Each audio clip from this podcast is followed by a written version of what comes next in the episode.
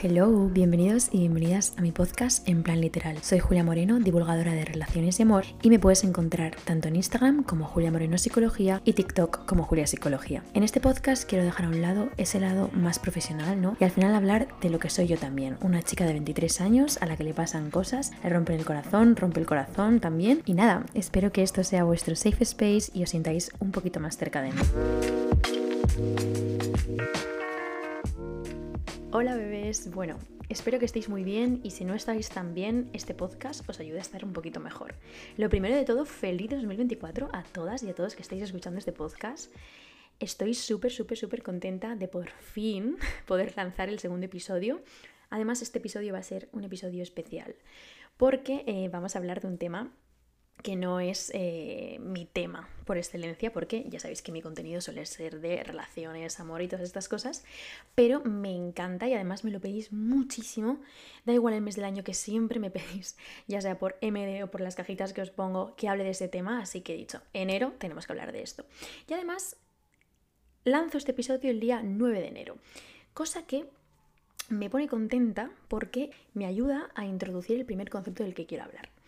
Y es que para que este podcast se hubiese lanzado en una fecha políticamente correcta, debería haberlo hecho en diciembre, ¿no? Porque socialmente entendemos que para comenzar un hábito es mejor hacerlo el día 1 de enero, el lunes a las 8 de la mañana. Y esto no es cierto. No tiene nada que ver. Puedes empezar un martes, un domingo, un miércoles por la tarde, da igual cuando sea. No tenemos por qué encontrar el momento perfecto para empezar algo, porque spoiler, no va a llegar. El momento perfecto para empezar algo que nos cuesta nunca llega. Es verdad que, no voy a negar, sobre todo yo que soy como bastante cuadriculada, eh, si coincide que justo empiezas del día 1, además este mes que cuadra todo perfecto, ¿no? Día 1, lunes, puede ser un puntito, ¿no? Pero para nada es determinante. Hay una cosa que observo un montón y es súper común, y es que muchas veces buscamos ya no solo el momento perfecto para comenzar esa actividad, sino intentamos crearlo, intentamos crear el contexto idóneo con las condiciones idóneas y perfectas, y es que en realidad ese momento tampoco llega, entonces no tiene ningún sentido. Tú no necesitas las Adidas de María Pombo. Yo sé que piensas que sí, pero no las necesitas. Solo necesitas unas zapatillas cómodas que cumplen su función.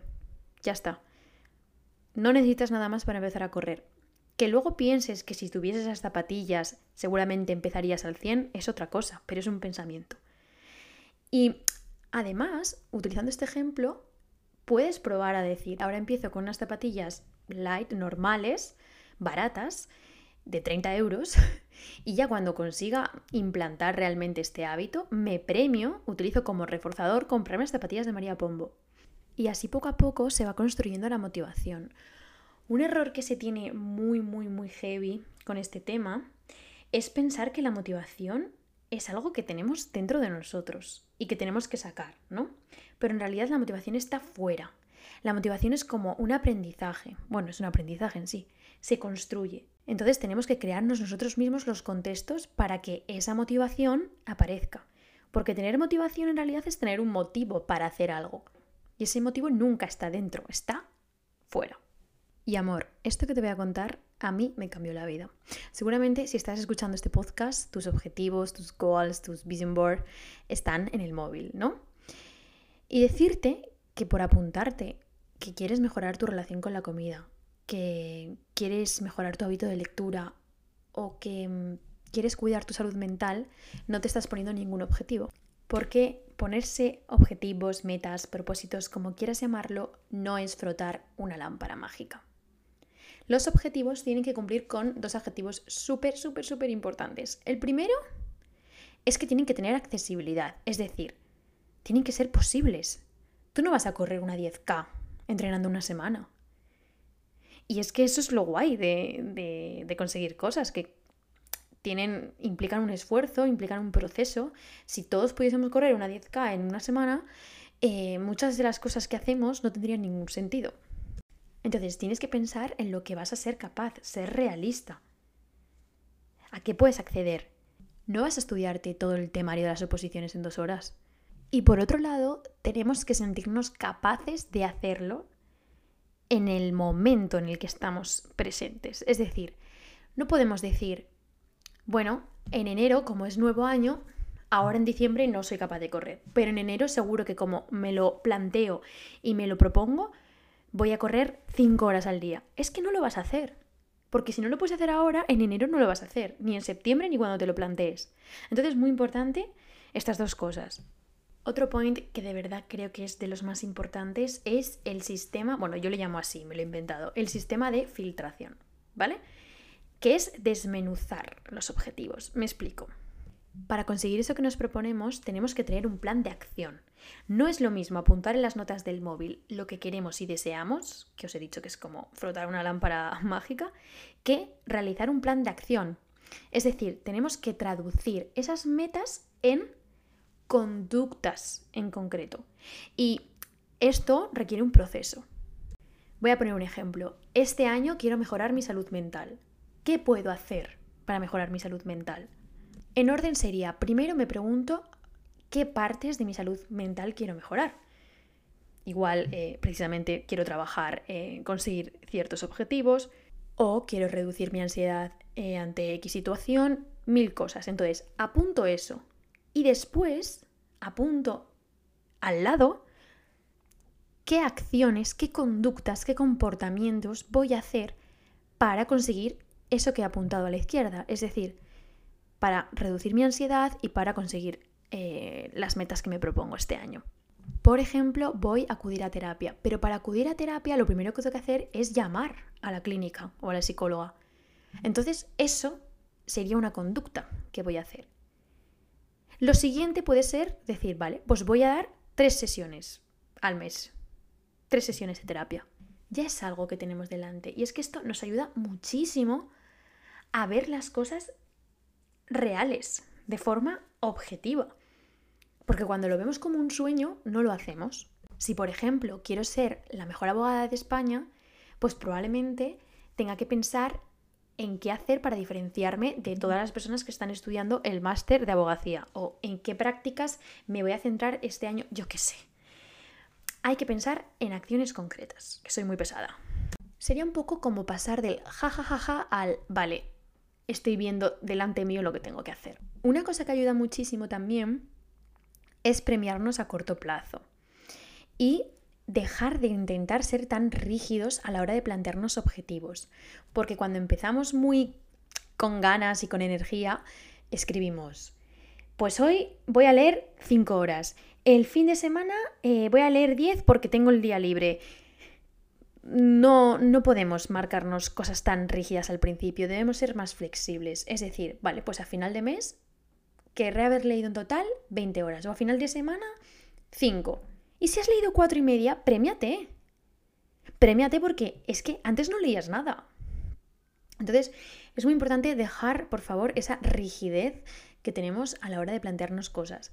Y sacando este tema, me viene a la cabeza algo también como crucial, ¿no? Y es que tenemos que entender que cuando nos planteamos algo, hay que asumir la incomodidad. Al principio hay que asumir que no va a salir bien del todo, que vamos a sentirnos súper cansados y mm, vamos a sentirnos raros, porque cuando cambiamos nuestro contexto, cambiando nuestro comportamiento, pues hay consecuencias diferentes. Entonces, si no nos movemos, no pasa nada, si nos movemos, pasan cosas, ¿no? Entonces, eh, demasiado importante este tema porque es una cosa mm, que muchas veces no se tiene clara, entonces nos ayuda mucho a desmotivarnos después.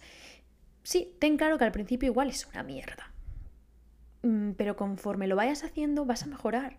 Por ejemplo, si tú vas a terapia y yo qué sé, vas por miedo a hablar en público, o por ansiedad social o lo que sea, las primeras veces que te expongas hasta que baje la curva de ansiedad van a ser complicadas.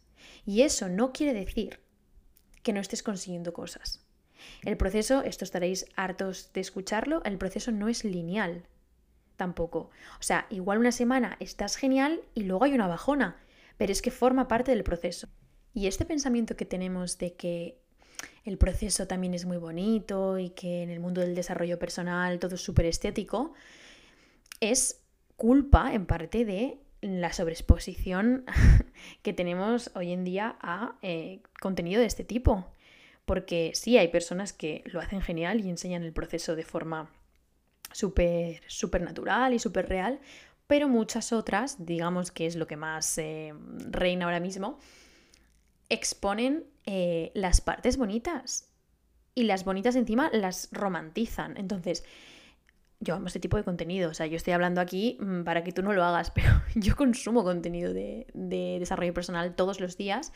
Y claro, eh, sigue sin verse la parte en la que sudas, la parte en la que estás reventado, la parte en la que lloras.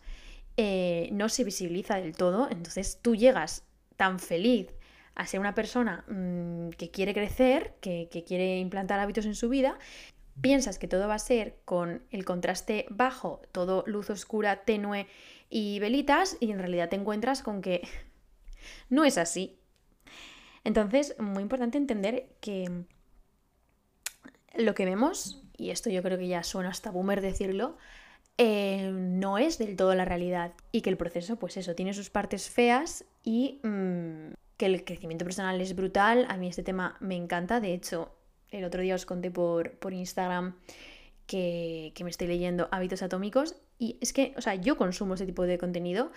También os digo este porque tiene cositas que a mí me gustan, que ya os conté, pero yo consumo este tipo de contenido, pero intento ser consciente de que al final tenemos que tener en cuenta nuestras limitaciones, ¿no? También, y entender que nuestros objetivos se deben amoldar a nuestro contexto.